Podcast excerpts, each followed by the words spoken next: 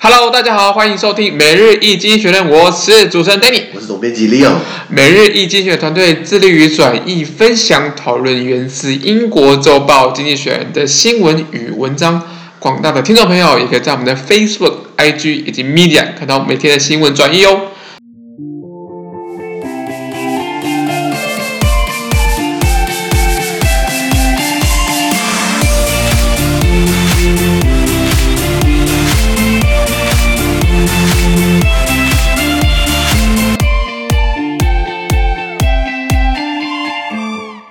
今天我们要来看从《经济学人》截取出来的大事件。我们看到是从一月十三号星期三的新闻，而这天的新闻同样也会出现在我们每日一经济学人 Facebook、IG 以及 Media 第三百一十六 po 里面哦。首先，我们看到第一则，第一第一则就是美国赌王逝世的一个消息啊。对啊，这个哎，我们亚洲不是有一个赌王在澳门？澳门，嗯，叫何鸿燊。对。过世了没？哎，过世，哎呀，刚过世，可怜的。二零二零年过世。OK OK，是因为新冠病毒吗？啊，我也不知道，应该不是，不是，对吧。那美国也有个赌王啊，叫 Sheldon Adelson，他去世了。那基本上对共和党来说是个很大的一个伤害，因为他是共和党的大金主。好，原文是这样子啊，Sheldon Adelson，an American casino magnate and financier of right-wing political candidates, died of of cancer on Monday, age eighty-seven. Mr. Adelson, who owned casinos in Las Vegas, Macau, and Singapore, was the largest single donor to Donald Trump's 2016 campaign and spent more than 183 million to help Mr. Trump and the other Republicans in 2020. 好，原文就说，美国赌场大亨，同样也是这个比较偏右翼的这个政治人物候选人的金主啊，这个阿道森。 他在周一的时候逝世，享年八十七岁。那阿道森他在世的时候，他在美国的拉斯维加斯，也就是赌城，这个应该大家都认识。还有澳门，呃，中国的特别行政区，澳门还有新加坡都拥有赌场哦。那他也曾是美国总统川普在二零一六年的时候竞选的最大的单一的捐助人。那在最近的选举，二零二零年就是去年十一月那个时候的选举，他一共花了一点八三亿美元在帮助川普跟共和党的阵营这样子。差不多一点八三亿美金，差不多是五十几亿台币嘛，嗯、差不多，其实不不少，你知道吗？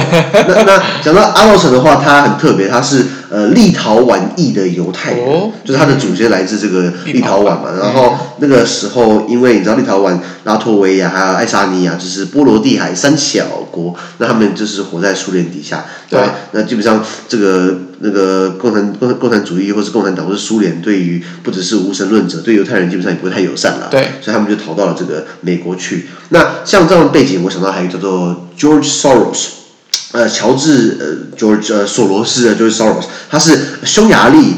出生的呃，这个美就是后来到美国去，也是犹太商人。那 George Soros 他是比较偏向呃投资金融市场啊、货币呀、啊、股票等等的。OK，那那像比如说匈牙利的现在总理那个奥班，Viktor Orban，一天到晚就是在骂索罗斯，说说是阴谋论啊，颠覆匈牙利啊什么之类之类的。可是很很很很讽刺的是，你知道当初 George Soros 对不起，当初 Victor Orban 奥班在当学生的时候，他那时候想要去英国念书，他想要找人赞助他。当初 George Soros 赞助他去念这个牛津啊，你知道吗？对对对，结果现在长大之后跑回来咬人家一口，你知道吗？那拉回来讲这个这个 Adelson 啊，他这个一样是犹太裔。呃，他他主要是在做经营赌场事业，比如说拉斯维加斯的金沙集团。那这这个金沙集团很大，他旗下还有澳门最有名的威尼斯。OK，威尼斯有没有去过？有有去过。去过哎，你应该说。成年时候去嘛，对不对？对对对对对对。我我很我很这个得意的时候是，我我很非常得意的事情就是我在呃十七岁那一年跑到了这个澳门参加比赛，那个时候我才十七岁哦，我跑进赌场。是，然后他们没有拦我，因为我那时候穿西装，看起来很正式。对对对，人是未成年就进入这个威那个威尼斯，还有那个葡京。是，然后我印象很深刻，是我那时候，因为你知道去赌场其实还蛮复杂的，不太会玩的话，最好也不要学会玩。我不是一件很好的习惯。那那时候我是玩那个骰子比大小，然后就压一百块，然后结果赢了就变两百块，两百块我就再压一次就变成四百。哦哟，四百变八百，连赢三关，我赶快把那筹码拿起来，我不玩了，你知道吗？我要闪了，一百变八百是很开心，可是我发现要找到那个换钱的地方是不好找。自己没想让你换，没有想让你换，想让你一直玩，然后一直有人问你说：“其实要喝奶茶吗？要吃蛋挞吗？”对，那 anyway，那像那这个这个那个阿道森他的这个金沙集团，那拥有了威尼斯人，然后新加坡的那个金沙饭店。大家如果去新加坡的话，你会看到就是很很像一个三三个楼，然后上面有个有有一个类似飞船把它串在一起，上面是游泳池。OK OK。然后这个观景台可以参观，如果你没有，那个住宿很贵，所以如果你想要去看的话，观景台好像可以另外收门票。对，那个也是他拥有的这个这个金沙酒店赌场。那新加坡很有趣哦，新加坡是新加坡人自己本地人，不能赌，不能赌，可以可以赌，可以赌，你要很好的记录。哦。如果是如果你的家人说我老爸或是谁谁谁有这个烂赌习惯，那你就不能进去。OK。对对对，所以新加坡欢迎外国人去那边，本国人不让他赌。中委会。中委会那那这个 Adelson 他的呃在呃美国的这个全球的收入排名十几，排名有有进到十几哦。哦。我这边看到的资讯是富比是在二零一一年的时候，呃呃是排名到全球第十六，美国第五。然后近一点的话，在富比是二零一九年的话，他的财富总资产来到了三百五十一亿美元，所以他拿一点八三亿去赞助共和党应该不痛了，对不对？而且还会回本。对，那然后那然后他的资产一度成为就是呃呃呃呃美国第三有钱的人啦。不过后来因为呃股价暴跌嘛，可是他有缩水，就基本上还是还还是还是赚的，因为基本上庄家永远都是赢家。呃，所以所以一一代的这个赌王逝世，那看来共和党要找新的金主了。啊，对啊，要找新的金主。是啊。好，第二种，我们把焦点看回到我们的亚洲。亚洲的印度，印度好像这个农户有一些抗争的一些状况啊。哎，都是可怜人啦。这个原文是这样子啊：India Supreme Court paused the implementation of new agricultural laws that have prompted huge protests by farmers. Narendra Modi, the Prime Minister, insists the reforms will make the industry more competitive, but farmers said it will hurt their bottom line. The court's Chief Justice promised to set up a panel to hear farmers' grievances. Okay. 他说：“印度大法，印度最高法院就是有鉴于这个，印度有很多现在大规模的农户抗争，这是农农民在抗争，所以他们要暂缓政府最新的农业改革的这个实施。可是这个农业改革后面是印度总理莫迪在推的嘛？莫迪他坚持认为这个改革对不对，会让印度的农业更具竞争力。OK，可是农民觉得说这个改革会损害他们的底线或他们的利益。那所以印度最高法院的首席大法官承诺要有一个听证小组来倾听或聆听农民的不满。他背景故事就是说，你知道。”就是呃，印度现在在改革之前，对不对？他们农户种的东西，农户种的东西，还有政府定的最低收购价。OK，好，就是就是你不管是呃呃呃大或小，就是你最最基本盘你有这个价格啦。然后再来就是你把它拿给政府，政府再把它呃变成盘商，然后之后再然后再卖分销出去。对对对，那现在改革就是说要让这个就是取消这个最最低的这个价收购价，然后政府不当盘商，要让农民自己去跟财团谈。自己去跟大的这些呃呃跨国的集团、农业的集团，然后比比如说我我们知道，呃，我想到是这个 Chiquita，Chiquita 是一个很大的这个呃这个呃农业农产品，尤其是水果的国际盘商，比如说香蕉。OK，如果你去看香蕉的话，如果是那种进口，对不对？你看有没有贴贴纸贴个 Chiquita，Chiquita 就是很有名的这个的跨国的农商，那他们就是要农民去跟农商自己谈。那你觉得好谈吗？龙三怎龙三要怎么跟这些跨国企业谈？对，因为你这样等于就是了解啊，大大鲸鱼跟小虾米嘛，大集团跟小散户，对不对？因为散户今天他们可以接在一起，然后政府帮他们当一个媒介，OK，然后当然然后政府就是。把这个价格全部卖给这个，或者整批货卖给这些大的这种集团。那现在要让农民自己谈，理论上来说，农民可以帮自己谈更好的价格，因为他少一手？对，少一手没错。然后，然后，然后，然后，然后大家要要要要竞争，要良性竞争。然后农业技术要变得更好，你要赚钱对不对？你就要农业化、现代化。但是经济学也提到了，印度百分之八十五的农户对不对？基本上第一个负债，第二个呃就是他们的土地耕种面积很小，也就是说他们可能就是。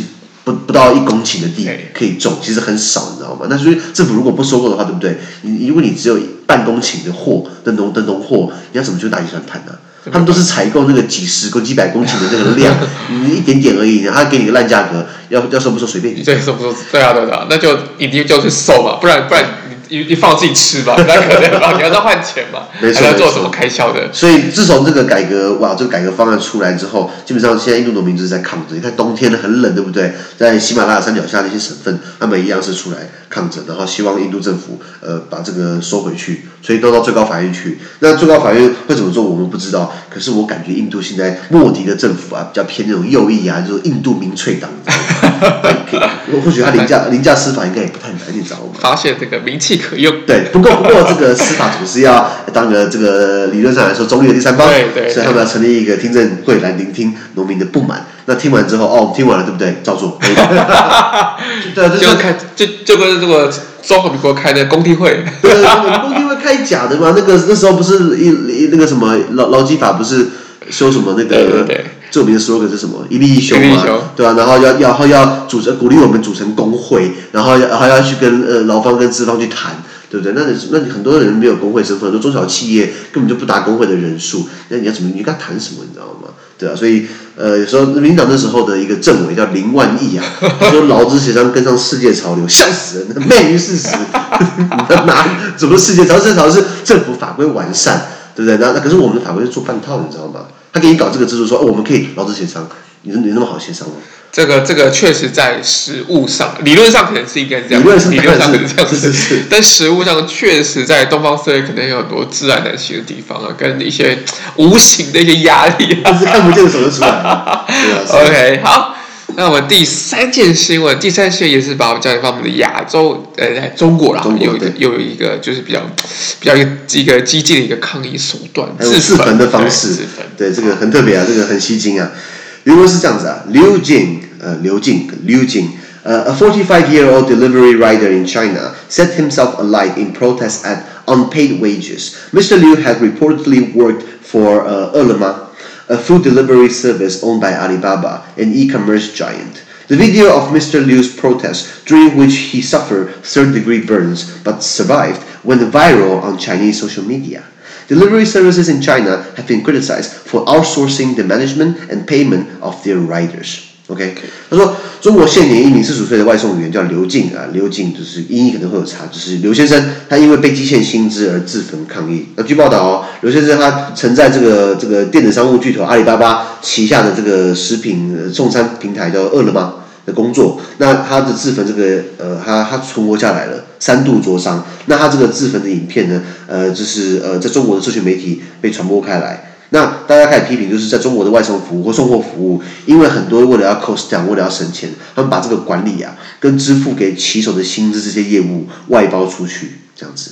那其大企业就是不想要自己 run，就是 包包给其他人，然后他们就是拿钱就好了，然后其他是别人的责任嘛，对，对不对？对。所以这个自焚抗议让我想到了台湾过去也有一个自焚抗议，叫做郑南榕先生，听过吗？嗯、就是在威权时代嘛，然后他以前创办这个《自由时代周刊》，然后里面刊登了台湾新宪法草案，然后国民党就是要抓他，那时候是带队叫侯友谊啊，新北市市长。然后郑南榕他是在他的这个这个呃总编辑室，他的他的这个杂志社里面自焚，在台北市的呃呃复兴北路跟民权东路口捷运中山国东站，大家可以参观一下郑南榕基金会。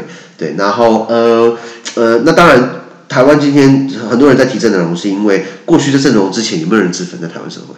这个我不太清楚，应该是我不知道，可是我我的印象中是没有。但是郑南榕他为什么这么浩大？是因为他用最极端的方式。如果今天你要抗议当权者，很多方式可以抗议嘛，上街游行，干嘛干嘛干嘛。自焚是一件很痛苦的事情。不然的话，你那那我邀请大家，如果你你想要试看看的话，你可以拿打火机烧自己手，让它烫死，你知道吗？那他今天用这种方式，最极端的方式来表达自己的诉求，算是很勇敢的了。那所以呃，今天我们看到这个刘先生，他也是用自焚的方式来表达他的诉求，然后。呃，他因为他被积欠薪资，你知道现在中国的贫富差距还是蛮大的。是，看到一些网络上很多网红嘛，然后炫富炫富嘛，比如说那个什么王思聪嘛，那之前好像他好像几十部那种那种好几千万的超跑，然后主持人问他说那么多车干嘛？然后他们反问主持人，那你那么多衣服干嘛？主持人说我穿呢。王思聪说我开啊。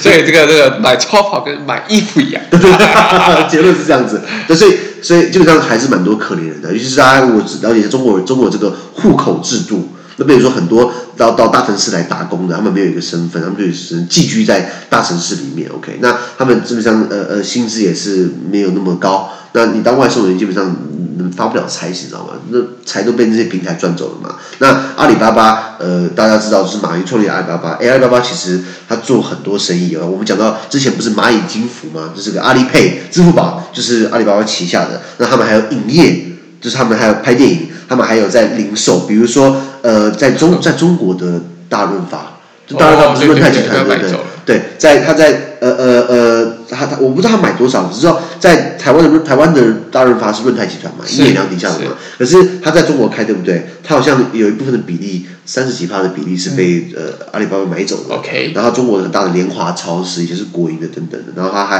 还开百货公司，然后他还投资物流，他还投资保险，微博他还参股三分之一。对，然后等等一大堆一大堆。所以其实你你看到大整很大。大帝国。对，他经常买什么，基本上是。盘子已经可以买了，你知道吗？像我们这些只能小投资人只能买零股，一张股票买不起。现在台积电多少钱？六百六百零六。真的假的？六百或六百啊？好，那一张股票是一千股，所以你买一张台积电股票要花六十几万。六十几万。OK，好，那那你觉得好买吗？这这个确确实是一个蛮高的门槛。对，可是对于阿里巴巴来说，他买，我跟你讲，他买买买买五十张，先先开五百张，五百张没问题，你知道吗？所以所以。这么大的集团之下，那他们还要把这个这些业务给外包，因为刘先生他他他自焚抗议的那个公司饿了么，就是像台湾的 Uber Uber 嘛，Foodpanda 嘛，中国有外送平台，中国有饿了么，中国还有美美团美团外卖，还还很多家，那基本上都是被那几个大的给吃下来了嘛。那你真的要跟他抗议抗争，其实很难，你知道吗？对，相对起来比较困难一点哦。对对对，其实这个业务外包，基本上你现在看到这个例子，其实很多你打电话的话，如果你今天去买苹果买一台 Apple，你去台北一零一的苹果直营店，或是 A 十三去买个苹果笔电，对不对？你享有这个电话呃半个小时，因为我之前买过，还有打电话给你给你一一个个解说。就像我用习惯苹果，所以我打电话过去就跟他拉塞了，问他一些很冷门的功能，比如说那个 Siri 怎么设定啊，等等之类。那个那个指纹可不可以有其他功能啊？那那个那个跟我对话那一头，对不对？那个人就口音就不是中国人，也不是台湾人，哦，那时候是马来西亚人。讲中文，讲中文，讲中文，马来西亚华人对。那像我之前买一只 iPhone，我操作上有问题，对不对？我打电话过去，对，诶，是个广东人跟我讲话的，然后我就说，然后就他在在按在在填资料要等，对不对？我就说，哎，姐姐啊，你是不是不是台湾人吧？他说，哦，我我这边是广东的。我说，诶，那个 outsource 到那边去了，你知道吗？你可能在台湾请比较贵。对。然后像在美国很多这种大公司不是有客服专线吗？对。其实打到印度去，你知道吗？对。对啊，都是为了要 outsource，但是为了要省钱，可是到最后基本上还是有损到基层基层的利益啊。对啊，这还是要顾企企业形象，你你你外包还是要有一个合理的一些基本的一些管理啦，不然你这样子直接打到这个阿里巴巴或者是饿了么这样平台，其实整个发酵起来对品牌来讲就是公关危机嘛。对对对。这这很难处理啊，人资本这个很难处理。人是很难处理，不过这种大企业的 downsize 跟 cost down，基本上好像大家都会这样子。嗯，大家都会希望是这样的。就就是把利益最大化。对对。然后现在就是用一堆机器人嘛，对，机器慢慢取代劳力。那我们 那以后我们怎么办？可是像像我去超市买东西，它不是有那种自动自动的那个结账机嘛？就是你只要呃拿自己自己去扫条码，然后自己按机器自己弄。我跟你讲，我从来不用，我要排人工。因为如果我习惯用了这个，哦，第一个我不太会操作。第二个是，如果七七我都是用这种自动呃呃呃结账，对不对？那人工就没有工作喽。我是为了这个他们有工作，你知道吗？所以呃，是我借口啊。也就是说，也就是说，如果我们全部都 依赖机器，对不对？你等于是间接的抹杀到别人的工作机会了。是不是？这这确实是蛮蛮两难的啦。是啊，是啊，是啊。不过有些东西应该没办法，没办法那么快被 AI 取代。比如说《每日经济学人》，对不对？如果你今天把经济学的东西拿到 Google Translate，然后再看看，你就狗屁不通。对，可是我们就这样专业，然后又热忱，把它过一手，好好的给大家转译过来看经济学人。又也配回来，也配回来，大家关注《每日经济学人》的 Facebook 粉砖，还有这个 IG Medium，还有 Podcast YouTube。那我全部讲完了。全部讲完。好，那么今天的每日经济学人的今天的 Podcast 就到这边，而明天有其他的新闻呈现给各位。那对于今天新闻任何想法或想我们讨论的话，都欢迎在评论区留言哦。想跟我跟 Danny 面对面聊天的话，都欢迎参加支持我们的中文基础章读书会以及全民导读专班哦。资讯都会提供在每日一的 Facebook 粉钻，也请大家持续关注我们的 Podcast、Facebook、IG、YouTube 跟 Medium。感谢你的收听，我们明天见，拜拜。拜拜。